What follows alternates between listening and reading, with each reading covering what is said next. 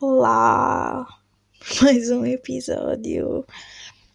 Eu, para ser honesta, já era para ter feito este há bastante tempo, mas estava armada em preguiçosa, então adiei o máximo que pude, mas. Uh,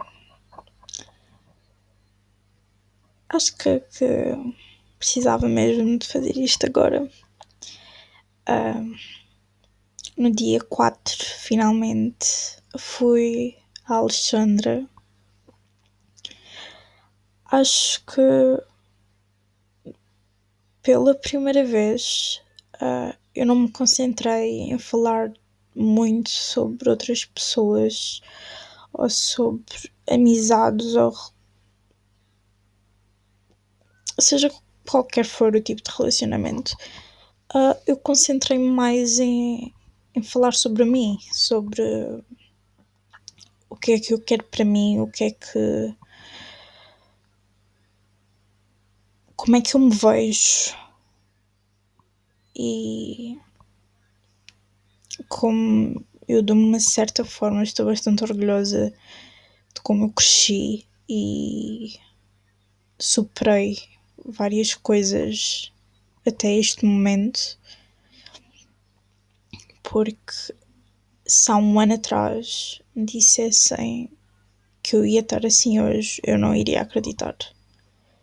Porque eu estava literalmente no fundo do poço e. Para mim, naquela altura, não havia saída. Uh, parecia que nada ia me ajudar. A única coisa que eu podia fazer era tentar controlar a minha ansiedade parecia que a depressão iria estar na minha vida para sempre. E agora, neste momento, eu olho para mim e vejo uma Joana completamente diferente. Eu sei que vou conseguir ultrapassar mesmo de vez esta pressão e ficar finalmente bem a ansiedade eu já consigo controlar. Assim, não vou dizer muito bem, porque eu sou uma pessoa bastante ansiosa, mas consigo controlar o máximo que, que eu conseguir. Acho que posso dizer assim. Um, eu há uns dias começou uma a nova temporada de Total Bellas, que é das Bellas Twins uh, no I e eu fui ver o primeiro episódio e tenho que dizer que fiquei com uma enorme vontade de comprar o livro delas porque uma das pessoas que eu sempre admirei foi a Nikki, a Nikki Bella e por várias coisas que ela já passou e não interessa e quando eu estava a ver o episódio, ela estava a falar sobre coisas que passou quando era mais nova e que só contou 20 anos depois. E nem a própria mãe sabia eu acho que só a irmã dela é que sabia que ela tinha sido violada quando era adolescente. E eu fiquei completamente em choque a ver aquilo. Primeiro porque não sei, foi ver e saber o facto de uma das pessoas que eu tenho uma admiração enorme ter passado pelo mesmo que eu. Não sei, aquilo tocou-me de uma maneira que eu estou mesmo, mesmo uh, com uma vontade enorme de comprar o livro e poder ler uh, o que ela escreve no livro e poder ver como é que ela ultrapassou e o facto dela ter escondido aquilo de toda a gente. Ela culpou-se porque acho que ah, isso é uma coisa praticamente normal em to de todas as pessoas que passam por isso. As, as vítimas. Eu não gosto de dizer vítimas porque. Ah, mas pronto. Tendem a culpar-se. Pensam que a culpa é delas, que podiam ter feito isto, isto, aquilo, mas não fizeram enquanto na verdade a culpa é de quem abusou. A culpa é de quem fez aquilo connosco. Nós não temos culpa disso ter acontecido. E a única coisa que temos que fazer é perceber que a culpa não é nossa e que e tentar ao máximo superar isso e não deixar que isso mande na nossa vida e que controle o que nós fazemos ou o que iremos fazer, porque durante muito tempo isso controlou-me e não é bom. Não é bom ser controlado por, por uma coisa dessas, sentimento de culpa. E quando finalmente conseguimos nos livrar disso, eu acho que é um sentimento de. Não sei explicar, é tipo um. Parece que sai assim um peso de cima dos ombros, é incrível. Eu acho que quando eu comecei a ultrapassar. Um, e a perceber que a culpa não era minha e que eu não podia guardar aquilo para mim para sempre. Foi porque a minha eu, eu sofro bastante ansiedade e eu às vezes costumo desmaiar e quando eu acordava, eu tinha ganho um, um trauma tão grande de me tocarem que eu parecia literalmente um bicho. Eu não deixava que ninguém me tocasse. Eu fugia, fugia da minha mãe, do meu pai. Eu sentava-me no chão a, a chorar. Eu não queria que ninguém tocasse. E foi quando eu comecei a falar sobre isso com a Alexandra que finalmente comecei a aceitar o que aconteceu e aceitar que a culpa não era minha. Mas nem toda a gente tem coragem para ir para um psicólogo uh, para falar sobre o que acontece eu sei que nem toda a gente é como eu, que gosta de falar e às vezes até fala demais.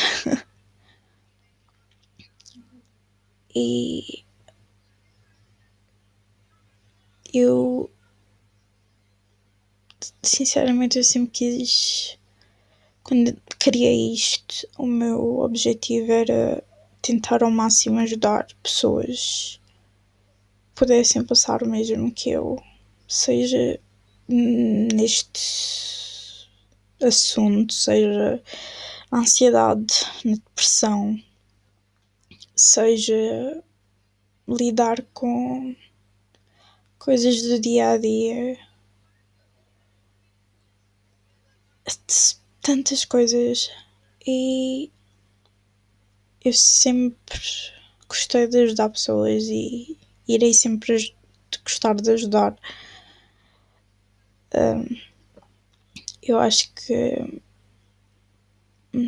mesmo quando as pessoas não querem ser ajudadas, eu acho que sou estúpida ao ponto de tentar e, ir atrás e tentar ajudar na mesma. Um, mas pronto. Esse foi um assunto. um, eu acho que uma coisa que deixa-me a pensar e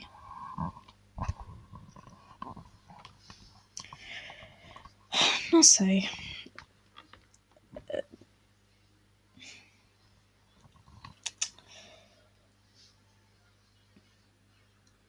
Não sei muito bem pôr em palavras, mas é.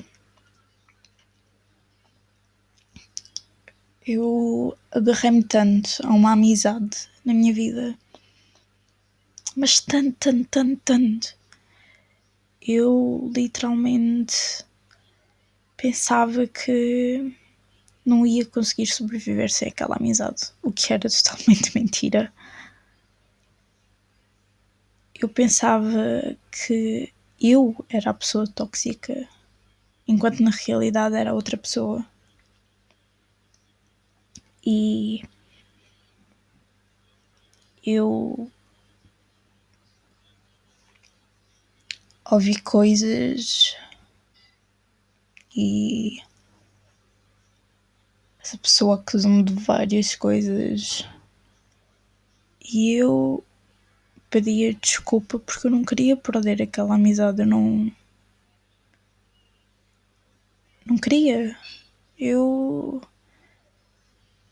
sentia que eu tinha que fazer de tudo para. para que a amizade continuasse e que continuássemos na mesma. Ridículo dizer que isso não aconteceu. Eu acho que houve um dia em que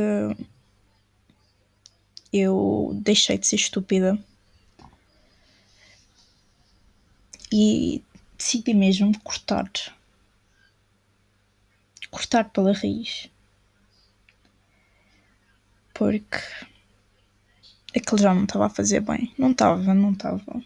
E quando algo não nos faz bem, o melhor que temos a fazer é deixar ir. Porque quanto mais tentamos prender essa pessoa e prender a amizade e tentar fazer tudo para que a amizade sobreviva, nunca vai resultar. Porque já está tão estragado e já está num ponto em que já não tem salvação que a única opção que temos é aceitar e deixar ir. Para mim sempre me custou fazer isso, sempre me custou uh, deixar ir as pessoas. Sempre me custou. Seja amizades, seja uma paixoneta ou outra, sempre me custou bastante. Uh, em agosto, um amigo, ou o que eu pensava que era amigo, deixou-me de falar de um dia para a noite e eu, durante tanto tempo, tanto tempo, eu pensei, a culpa é minha, o que é que eu fiz? O que é que que eu fiz para deixar de falar? Será que eu disse alguma coisa de errado? Será que eu fiz algo que, que, que magoou? Eu massacrei-me durante tanto tempo, tantas semanas. eu mandava mensagens, eu levava vista e mesmo assim eu tentava continuar porque para mim aquela amizade era boa e, e fazia-me bem e quando eu comecei a perceber que não havia volta a dar, eu, eu tive que desistir porque eu não podia obrigar a pessoa a, a continuar a ser minha amiga. E o mesmo aconteceu com a última pessoa que eu tive. Eu agarrei-me tanto, eu fiquei habituada à pessoa e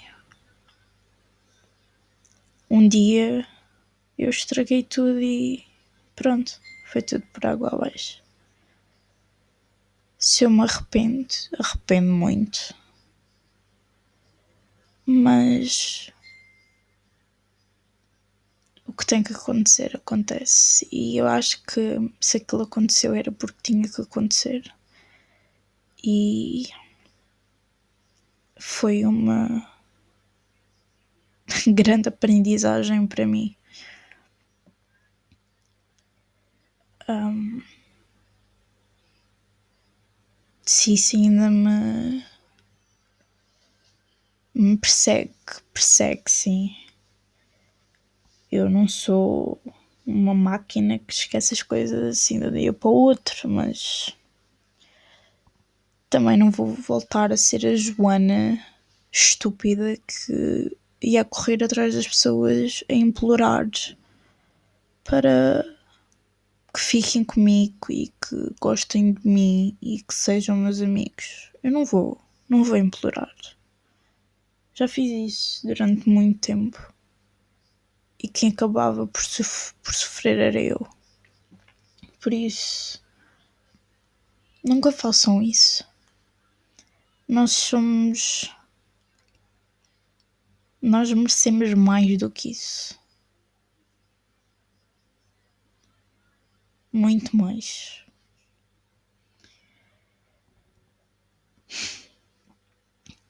Ah.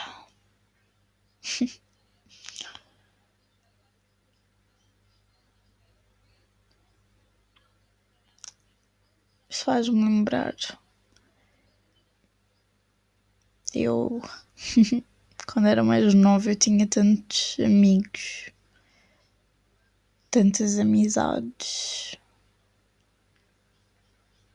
E agora eu olho para mim e quase nenhuma dessas pessoas continua aqui comigo. É raro as pessoas que estão comigo agora.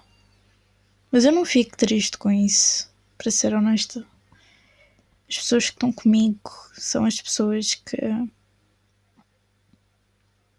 que valem a pena, que valem a pena eu lutar, que vale a pena eu ir atrás.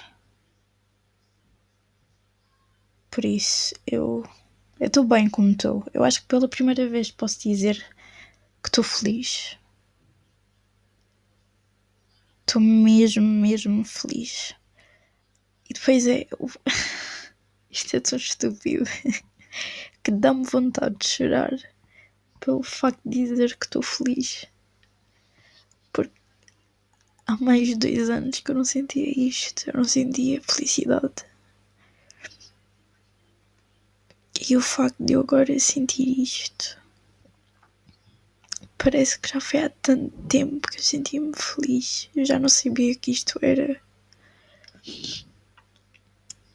mas sabe bem, sabe bem sentir-me bem comigo mesma, sabe bem estar feliz, sabe bem esperar pelo dia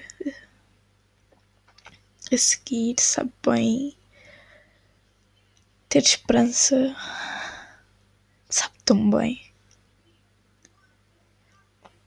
Eu acho que nós damos por garantido muitas coisas na vida e a felicidade é uma delas.